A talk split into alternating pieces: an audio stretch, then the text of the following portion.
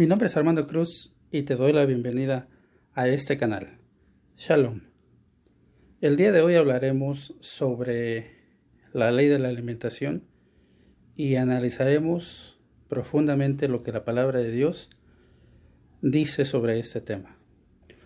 En realidad, la ley de la alimentación es un tema universal y todos, absolutamente todos, los seres humanos buscamos una perfecta condición física, mental y emocional. Y ya en este año 2020 todos entendemos a través de los descubrimientos de la ciencia que en realidad somos lo que comemos. Somos el producto de las calorías que consumimos, de las grasas, del colesterol y todos estos alimentos que tienen definitivamente un efecto sobre nuestro cuerpo.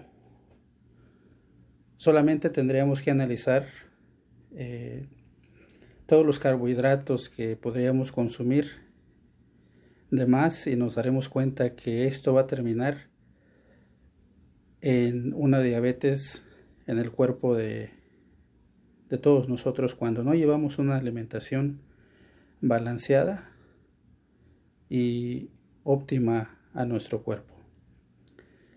Esta es la idea de Dios. En realidad, la ley de la alimentación no es un tema controversial. Es un tema que debe de ser visto desde un punto de vista dietético para entender que el propósito de Dios desde el principio de su creación fue que nosotros como seres humanos tengamos una buena salud y un bienestar en todos los aspectos de nuestra vida. ¿Qué tan importante es la alimentación en nosotros? Bueno, eh, es importante recordar que la alimentación es muy importante, es de vital importancia desde el momento de la fecundación, ya que a través de los alimentos que pueda ingerir la madre del bebé, pues indudablemente tendrá un impacto sobre, sobre ese, esa nueva criatura que lleva en su vientre. Esto sin duda alguna nos va a llevar a un desarrollo saludable o no saludable del bebé. La dieta del ser humano creo que determina también en algunos casos su estado mental, como lo acabamos de mencionar, su estado físico, su estado emocional. Y todos sabemos ya hoy en día que si comemos lo que se considera hoy como comida chatarra, pues nuestro nivel de energía en realidad va a ser muy, muy mínimo y vamos a sentir que al final del día no, no estamos rindiendo lo que en realidad deberíamos de rendir. Es por eso que tratamos el tema de hoy para que a través de este análisis profundo de la doctrina podamos entender el propósito fundamental que tuvo Dios y sigue teniendo para todos y cada uno de nosotros. Podremos decir que al principio, cuando Dios creó todo el reino animal, los animales marinos, terrestres, volátiles, eh, les dio a cada uno de ellos una característica específica en la creación. Es decir, todos sabemos que, por ejemplo, el puerco tiene una función, eh, traga todo lo que se encuentra en su camino, los buitres, las águilas, eh, toda la familia de este tipo de aves, bueno, son animales que se alimentan de la carroña, de los cuerpos muertos, y así sucesivamente encontramos también un ejemplo de esto eh, en todos los mares que existen sobre la faz de la tierra. Entonces Dios crea en medio de su sabiduría animales que van a ayudar eh, a través de, su creación. Desde este punto de vista podemos decir que la Biblia en realidad no menciona nada al principio sobre una ley específica de alimentación, ya que cuando Dios eh, crea a Abraham, perdón, Adán le dice lo siguiente, y dijo Dios, he aquí que os he dado toda hierba que da simiente, que está sobre la haz de toda la tierra, y todo árbol en que hay fruto de árbol que da simiente, ceros a para comer. Es decir, al principio Dios no le da a los seres humanos la luz verde, por decirlo así, de poder comer carne. Simple y sencillamente la dieta del ser humano al principio consistía en frutas y verduras. ¿Dónde sucede el cambio o dónde encontramos un texto eh, que nos hable de esto?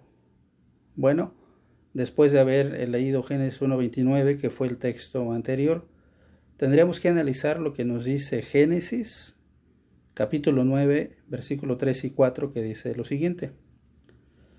Todo lo que se mueve y vive os será para mantenimiento, así como las legumbres y hierbas los he dado todo. Este mandamiento Dios lo da después de que Noé sale de, de esa arca donde estuvo con toda la creación de Dios y al salir Dios le da esta orden. Sin embargo, el, final del texto nos dice esto. Empero, carne con su vida, que es su sangre, no comerás. Esto es un mandamiento directo de parte de Dios para toda la raza humana, de que sí, en efecto, ahora Dios estaba introduciendo en la dieta del ser humano la carne como medio de alimentación pero prohíbe algo muy específico, el cual es no comer su sangre. Hasta estos momentos no tenemos una ley bastante clara de qué se puede comer o qué no se puede comer hablando de los animales encontrados en, en la creación de Dios. Y podríamos encontrar una pista en los textos que Dios le da a Noé algunos capítulos atrás, haciendo la diferencia de animales limpios e inmundos. Y dice el texto de esta manera. De todo animal limpio te tomarás de siete en siete, macho y su hembra. Más de los animales que son limpios, dos, macho y su hembra. Génesis 7, versículo 2.